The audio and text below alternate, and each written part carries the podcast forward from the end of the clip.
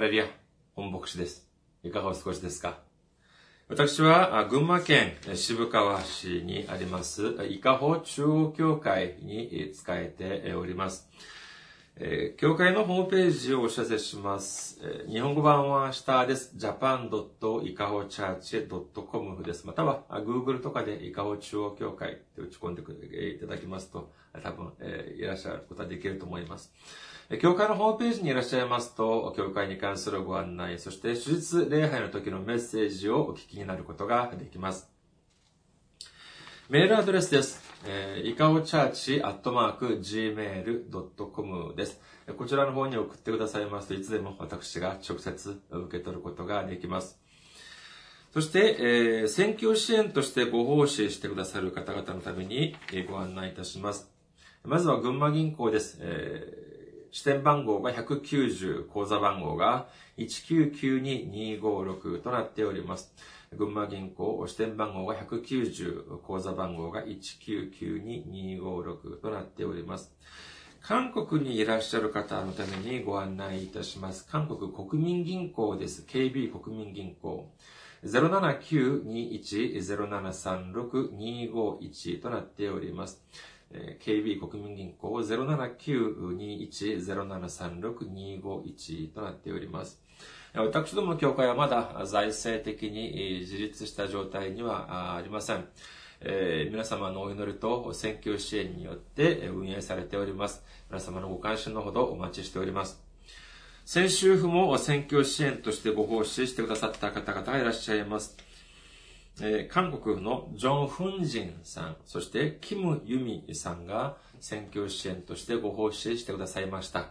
ありがとうございます。神様の溢れんばかりの祝福と恵みが共におられますようにお祈りいたします。今日のお御言葉を見ています。今日の御言葉は、創世記12章1節から3節までの御言葉です。創世記12章1節から3節までの御言葉、お読みいたします。主はアブラムに言われた。あなたはあなたの土地、あなたの親族、あなたの父の家を離れて、私が示す地へ行きなさい。そうすれば、私はあなたを大いなる国民とし、あなたを祝福し、あなたの名を大いなるものとする。あなたは祝福となりなさい。私はあなたを祝福する者を祝福し、あなたを呪う者を呪う。地のすべての部族はあなたによって祝福される。アメン。ハレルヤ。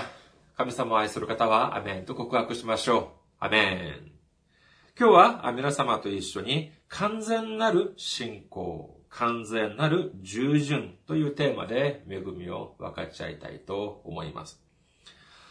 私たちがあることをするためにはですね、その時には、まあ、その前にから持っていた経験、または知識をもとにして、まあ、そのいろんなことを処理したりします。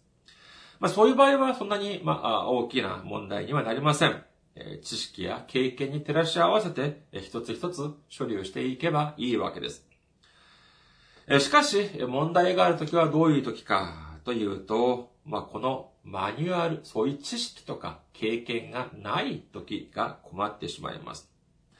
このマニュアルというのが、まあ、問題でありまして、なかった、まあ、あった場合は、そのマニュアル通りやっていけばいい。しかし、なかった場合は、とても困ったことになってしまうでしょう。歴史的に見るとですね、え世界中には有名な冒険家たちがたくさんいました。それこそ誰も足を踏み入れたことのないところに行くとか、または誰もやったことがないことをやってみる、そういう人たちをまあ冒険家というふうに言います。それこそ、まあ、それ、文字通り、前人未到。誰も足を踏み入れたことのないところに行ったりとか、または、やったことがないことをやる。まあ、これは、まあ、そうですね、まあ、表現に できるですけれども、言いようによっては違ってきますけれども、まあ、言いようによっては勇気があるというふうに言うこともできますが、ちょっとネガティブな表現で言うと、無謀だというふうにも言うことができるのではないかと思われます。世間的に見るとですね、この聖書の中には、このように勇気があるのか、またまた無謀なのか、よくわからない、そういう人物がたくさん出てきます。まあ、代表的な人物といえば、このアブラハムではないかというふうに思われます。アブラハムを呼ばれ、神様が呼ばれた、この御言葉が今日の御言葉メッセージでありますが、もう一度見てみましょうか。創世記12章1節から3節です。主はアブラムに言われた。あなたはあなたの土地、あなたの親族、あなたの父の家を離れて私が示す地へ行きなさい。そうすれば私はあなたを大いなる国民とし、あなたを祝福し、あなたの名を大いなるものとする。あなたは祝福となりなさい。私はあなたを祝福する者を祝福し、あなたを呪う者を呪う。地のすべての部族はあなたによって祝福される。皆さん、お子さんにどういう教育をされますか、えー、知らない人についていっちゃいけないよ。なんていうふうに、なそういうしつけは、あまあ、よくあります。とても大事なしつけだと言えるでしょう。当時、このアブラハムが神様のこの声を聞いたとき、12章4節を見てみると75歳だったというふうに書かれています。子供ではありませんが、当時はカトリックやプロテスタントはもとより、まさにユダヤ教もない状態でありました。しかし、この当時75歳のアブラハムは、たったこの3節の声を聞いて、それまで住んでいたふるさとを捨て、旅立つという冒険に出たのです。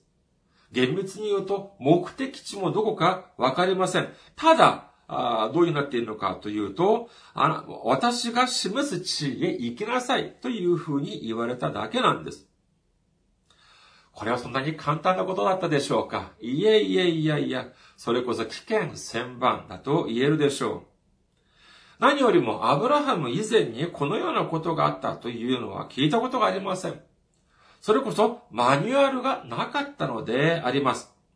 ですから、このアブラハムは試行錯誤もたくさん行いました。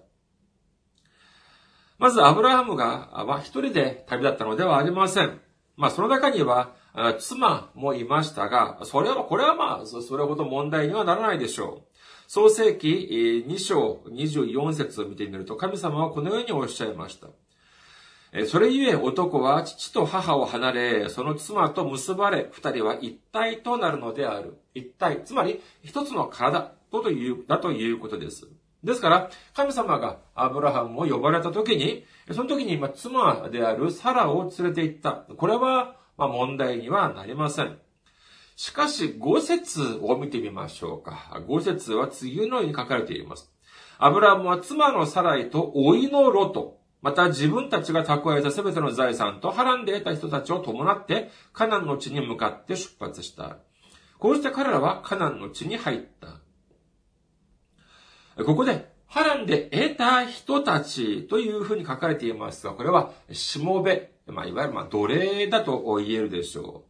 まあ今はもってのほかですけども、当時、奴隷制というのがあった時は、この奴隷、そのしもべというのは人間としては数えていませんでした。財産として数えていた。だから、これもやはり問題にはなりません。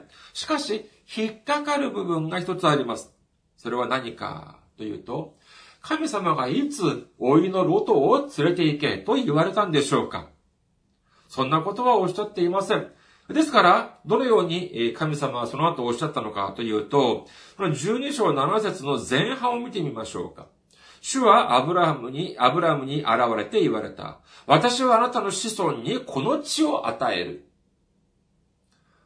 ちょっとおかしくありませんか？あるいはアブラハムは当時この神様の言葉の本当の意味を分かっていなかったのではないかというふうに思われます。どういうことかというと、せっかくアブラハムを呼んでおきながらおっしゃったのが何かというと、アブラハム、あなたにこの地を与えるというふうにおっしゃったのではなく、あなたの子孫にこの地を与えるというふうにおっしゃったんです。その理由は何かというと、神様が命じなかった老いのロトを連れて行った。あ、これがやはり引っかかったからではないかというふうに思われます。では、アブラハムはどうして老いのロトを一緒に連れて行ったのでしょうか老いというくらいですから、当然自分よりも若くて力があったはずです。ですから、あるいは自分たちだけで行くよりも、若いこのロトを連れて行った方が何かと役に立つのではないか、助けになるのではないか、力になってくれるのではないか、というふうに思ったからかもしれません。しかし、神様はどのように判断されたのかというと、これは完璧な従順ではないと思われたんです。ですから、神様がアブラハムを呼ばれる時には祝福したけれども、その祝福の言葉を、ロトを連れて行くのを見た後には、アブラハムにはその祝福の言葉を言っていません。おっしゃりませんでした。アブラハムの試行錯誤はここに留まりません。12章、創世記12章10節を見てみましょう。その地に飢饉が起こったので、アブラハムはエジプトにしばらく滞在するために下っていった。その地の飢饉が激しかったからである。神様が祝福をしてあげるとおっしゃいながら、おっしゃってカナンの地まで導いてくださったのなら、そこに何が何でもそこに留まっていなければならないものを生活が少し苦しくなったということによって、約束の地を捨てて、他のところに行ってしまったというんです。するとどうなったのかというと、創世記12章11節から20節を見てみると、本当に危うく自分の妻を奪われるかもしれないというところまで行ってしまいました。自分の妻を他の人に奪われるというのは男としてはとても恥ずかしい、情けないことであると言えるでしょう。まあ幸い、神様の恵みによって、その最悪の事態は免れましたが、依然として神様は沈黙しておられます。沈黙しておられます。何もおっしゃいません。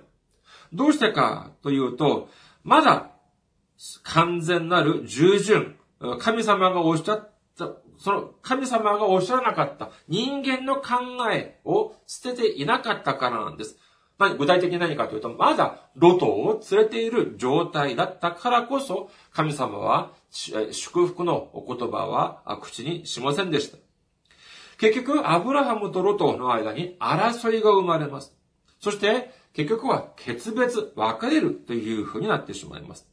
すると、どうなるのか、創世記13章14節から17節を見てみましょう。創世記13章14節から17節ロトがアブラハムから別れていった後、主はアブラハムに言われた。さあ、目を上げて、あなたがいるその場所から北、南、東、西を見渡しなさい。私はあなたが見渡しているこの地をすべてあなたに、そしてあなたの子孫に永久に与えるからだ。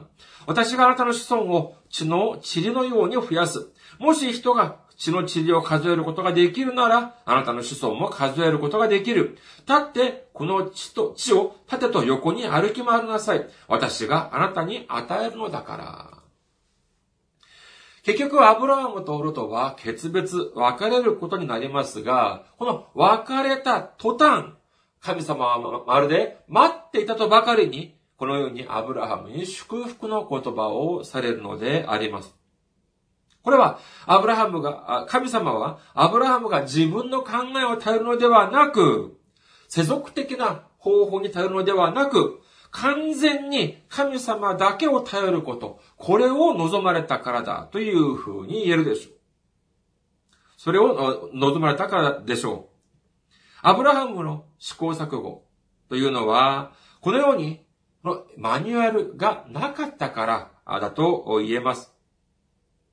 モーセは、じゃあどうだったでしょうか出エジプト記7章7節を見てみましょう。彼らがファラオに語った時、モーセは80歳、アロンは83歳であったというふうに書かれてあります。神様は80歳、御年80歳、アブラハムを最初に呼ばれた時よりも5歳も上です。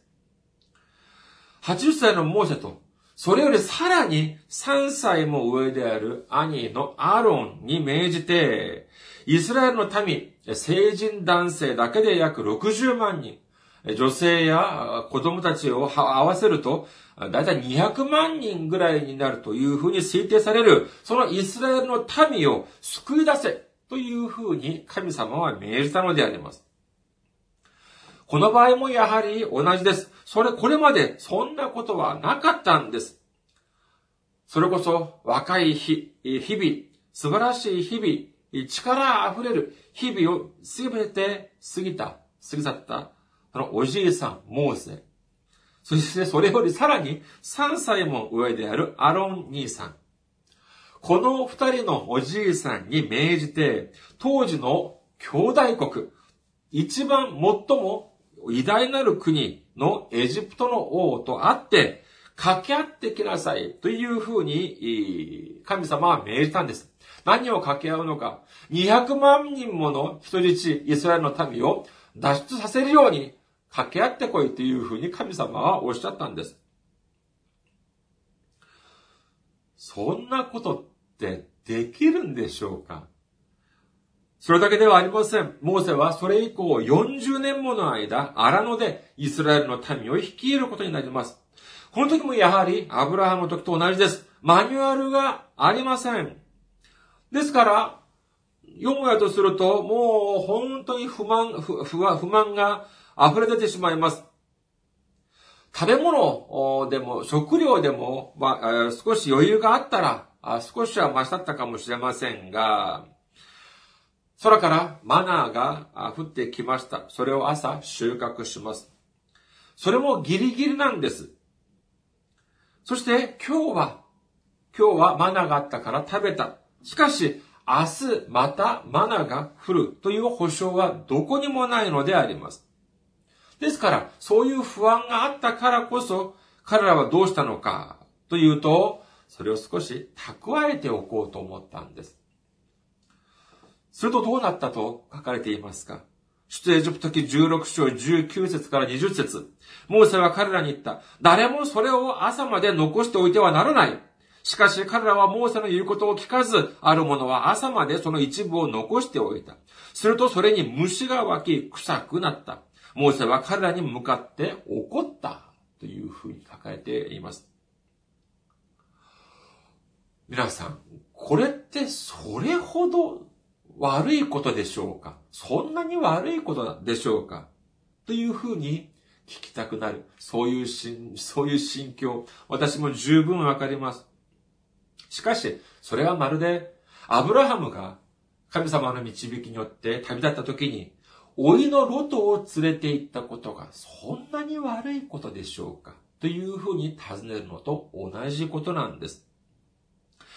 神様は自分だけを信じなさい。神様は自分だけを信じなさい。神様は自分だけを頼りなさいというふうにおっしゃっているんです。モーセの年もやはり同じです。少し力があって、力が旺盛の時に若者を選んだとなら、まあ少しは可能性が高くなるかもしれませんが、どうしてわざわざ年老いて80歳をのおじいちゃん、そして83歳のおじいちゃん、このコンビを神様は選んだんでしょうか？その答えは、四式に出ています。まず、四式六、四式六章一節を見てみましょう。四式六章一節です。イスラエルの子らは主の目に、えー、悪であることを行った。そこで主は7年の間、彼らをミディアン人の手に渡されたと書かれています。神様のの見舞いに罪を犯したイスラエルの民に対して神様は試練を課します。苦しみを課します。それはどういう風にしたのかというと、ミディアン人を使ってイスラエル人を苦しめるという方法を取られたんです。えしかしえ、これに対してイスラエルの民たちは、あ悔い改めました。そして神様の前に悔い改めて救いを求めました。すると神様はどうしたのかというと、一人のリーダーを立てます。それが、この時はギデオンだったんです。さあ、ギデオンがミディアン人をやっつけるために、人々を集めました。当然戦争、戦をするわけですから、人手が必要です。え、結果、その結果何人集まったのかというと、3万2千人が集まりました。まあもちろんミディアン人がの軍隊が、まあ大きい、えー、たくさん大勢であるというのは、まあそうですけれども、でもまあ3万2千人ぐらいいたら、なんとかやってみる価値はあるんじゃないかというふうに思われます。しかし神様はどうされたのか。3万2千人。多すぎる？少なすぎる？神様は3万2千人多すぎるというふうにおっしゃったんです。結局何人まで減らしたのかというと、減らしなさいっていうふうに神様は命じて、何人まで減らしたのかというと、300人にまで減らしました。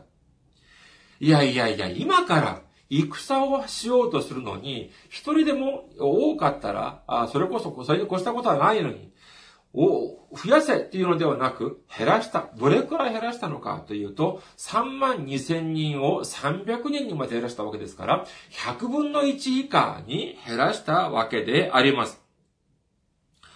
どうしてこのようなことをされたのでしょうかそれは四式7章2節に出ています。四式7章2節主はギデオンに言われた。あなたと一緒にいる兵は多すぎるので、私はミディアン人を彼らの手に渡さない。イスラエルが自分の手で自分を救ったと言って私に向かって誇るといけないからだ。というふうに主はおっしゃいました。主はこのようにおっしゃっているんです。人が多いので勝つことができたというふうになってしまえば、あなたたちはその功績、勝つことができた功績を自分たちのものにするはずではないか。というふうに神様はおっしゃっているんです。それは許さないというふうにおっしゃっているんです。これはアブラハムの時も、モーセの時もやはり一緒でした。ほら見ろ。やっぱり若いロトを連れてきたのが正解だったろう。だからこのように素晴らしいことも成し遂げることができた。やはりほら、モーセの年が若かったから、力があったから、このような素晴らしいことを成し遂げることができた。あなたたちこういうふうに言うつもりでしょう。私はそれは許さないというふうに神様はおっしゃっているんです。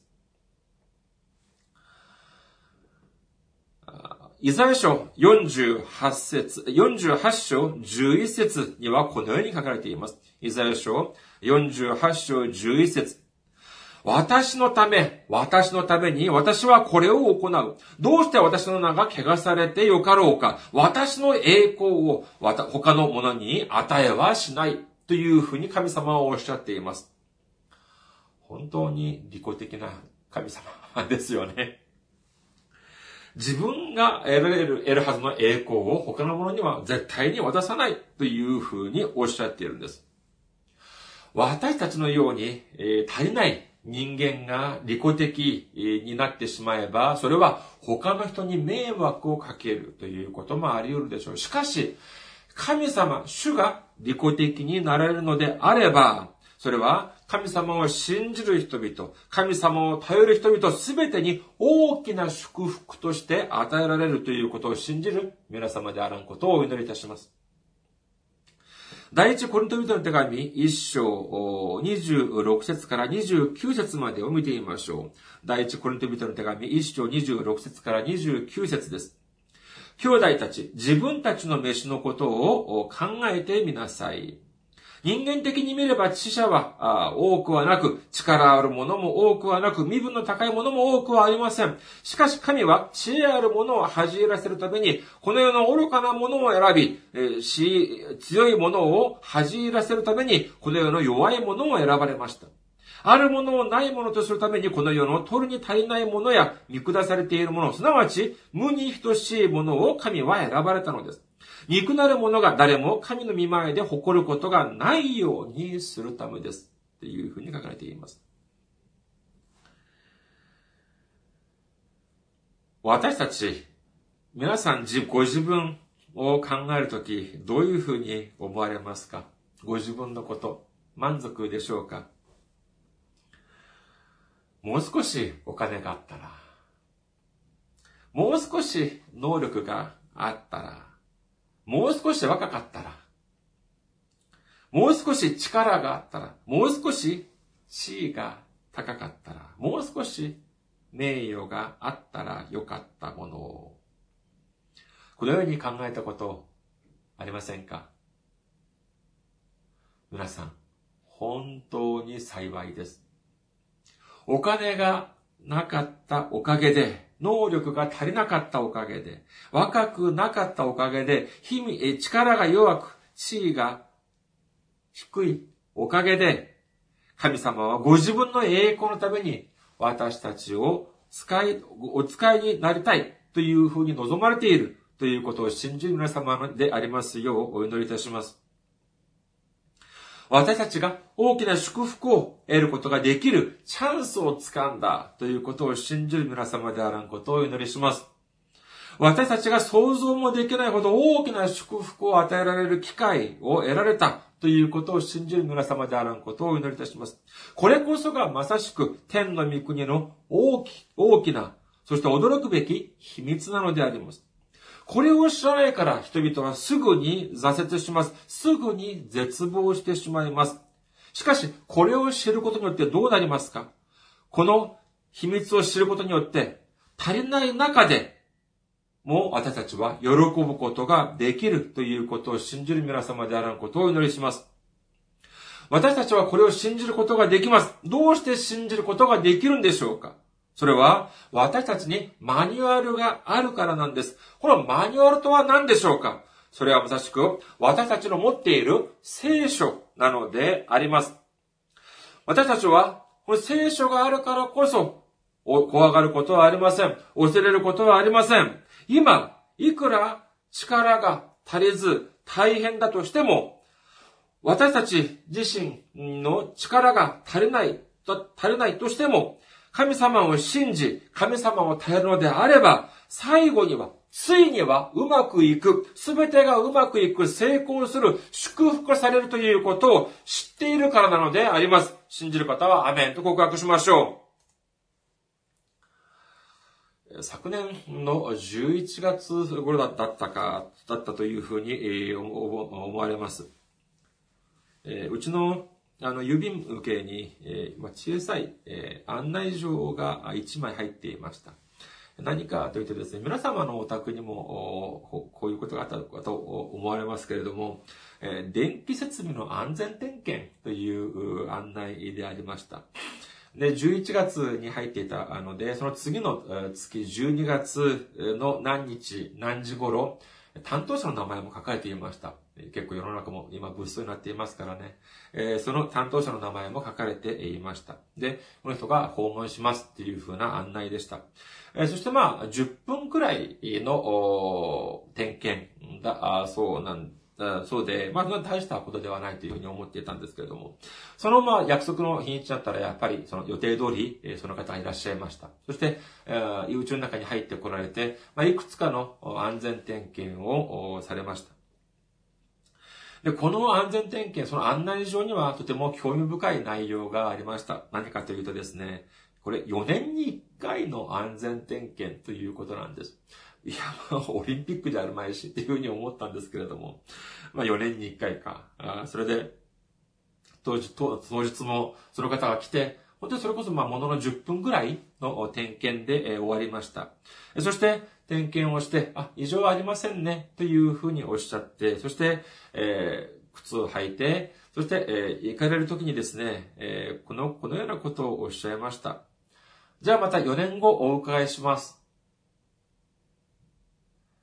いや、これ別に全然変なことではありません。その点検というのは4年ごとに、4年に一度の点検であり、今日終えたから4年後にまた来ますという、その、まあ、ご挨拶は、まあ、全然、まあ、不思議でも何でもありませんが、まあそうですね、えー、日常生活で4年後を見通して、まあ挨拶をするっていうことはなかなかないからかもしれませんが、結構新鮮に思えました。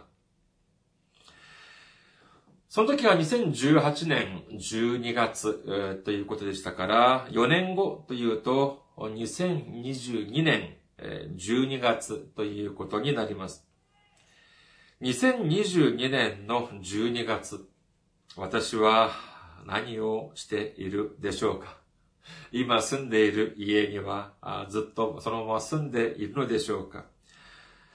今から4年後というと私を取り巻いている状況というのはどのように変わっていっているでしょうかまあ、いろいろな想像をしてしまいました。実は期待と不安が入り混じっていたということなんですけれども、正直に言うと、不安の方が少し、えー、高いという、多かったというふうに言うことができます。しかし、にもかかわらず、私たちはどうしなければなりませんかそうです。私たちは主を信じなければなりません。完全なる信仰によって主の見前に行かなければなりません。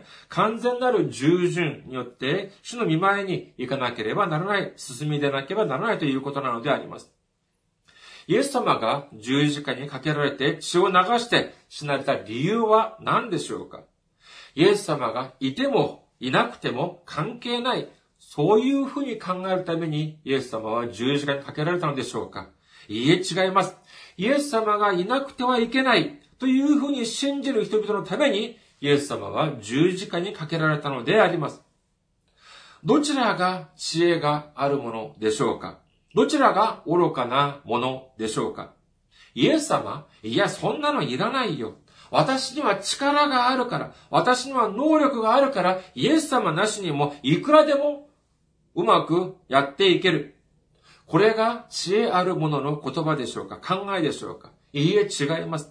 私には力がないから、私には能力がないから、イエス様なしには絶対にダメだ。必ずイエス様が共におられなければならない。これこそまさしく知恵の中の知恵であるということを信じる皆様であらんことをお祈りします。だからこそ、パウロはこのように告白しています。第一コリト人の手紙、一章十八節十字架の言葉は滅びる者たちには愚かであっても、救われる者たちには神の力です。神様がアブラハムを呼ばれたとき、アブラハムは1年後、5年後、そして10年後に自分がどこで何をしているだろうというのは、あ当然知らなかったはずです。モーセもやはり同じでしょう。モーセ、神様がモーセを呼ばれたのが、80歳の時だった、言います、時だったと言いますから、その1年前、79歳の時に、モーセはどのように思ったでしょうか？何を思ったでしょうか ?79 歳の時のモーセ。そうだよ。人生ってたかがこんなもんだろう。このままあ生きて、このまま静かに去っていくだけだ。そういうふうに思ったかもしれません。しかし、アブラハムもモーセも神様は彼らを、彼らの名を大いに高めた。彼らを大いに使った、使わ使われたということを私たちは知ることができます。その理由は何でしょうか？それこそまさしく完全なる信仰、完全なる従順だったのであります。私たちにとってもやはり同じです。今、この世には誰も4年後を4年後に行ってきた人は一人もいません。4年後は愚か、今から1時間後、今から1分1秒後に行ってきた人は誰もいないのであります。この地に人々、この地に住む人々、私たちにとって未来というのは全ての人々においても公平なる。前人未到、誰も行ったことのない地であり、誰もしたことのないことなのであります。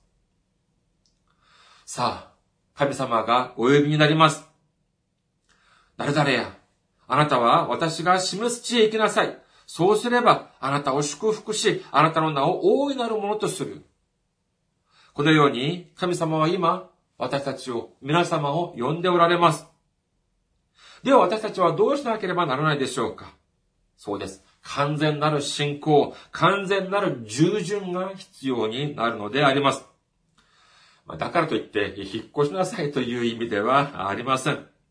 新しい世界に対する挑戦、新しい世界への導き、これにとって、これに導かれるときに、神様が私たちを導かれるときに、私たちはどうしなければならないでしょうかそうです。私たちの永遠なるマニュアル、聖書に従えばいいのであります。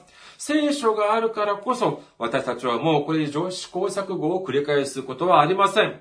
ただ、聖書の御言葉、神様の御言葉に従って、私たちの救い主であるイエス様を頼って、イエス様の名を高め、そしてイエス様の栄光のために、完全なる信仰、完全なる従順を持って、そして最後にはアブラハムが受けた祝福、驚くべき祝福をすべて受けられる皆様であらんことをお祈りいたします。ありがとうございます。また来週お会いしましょう。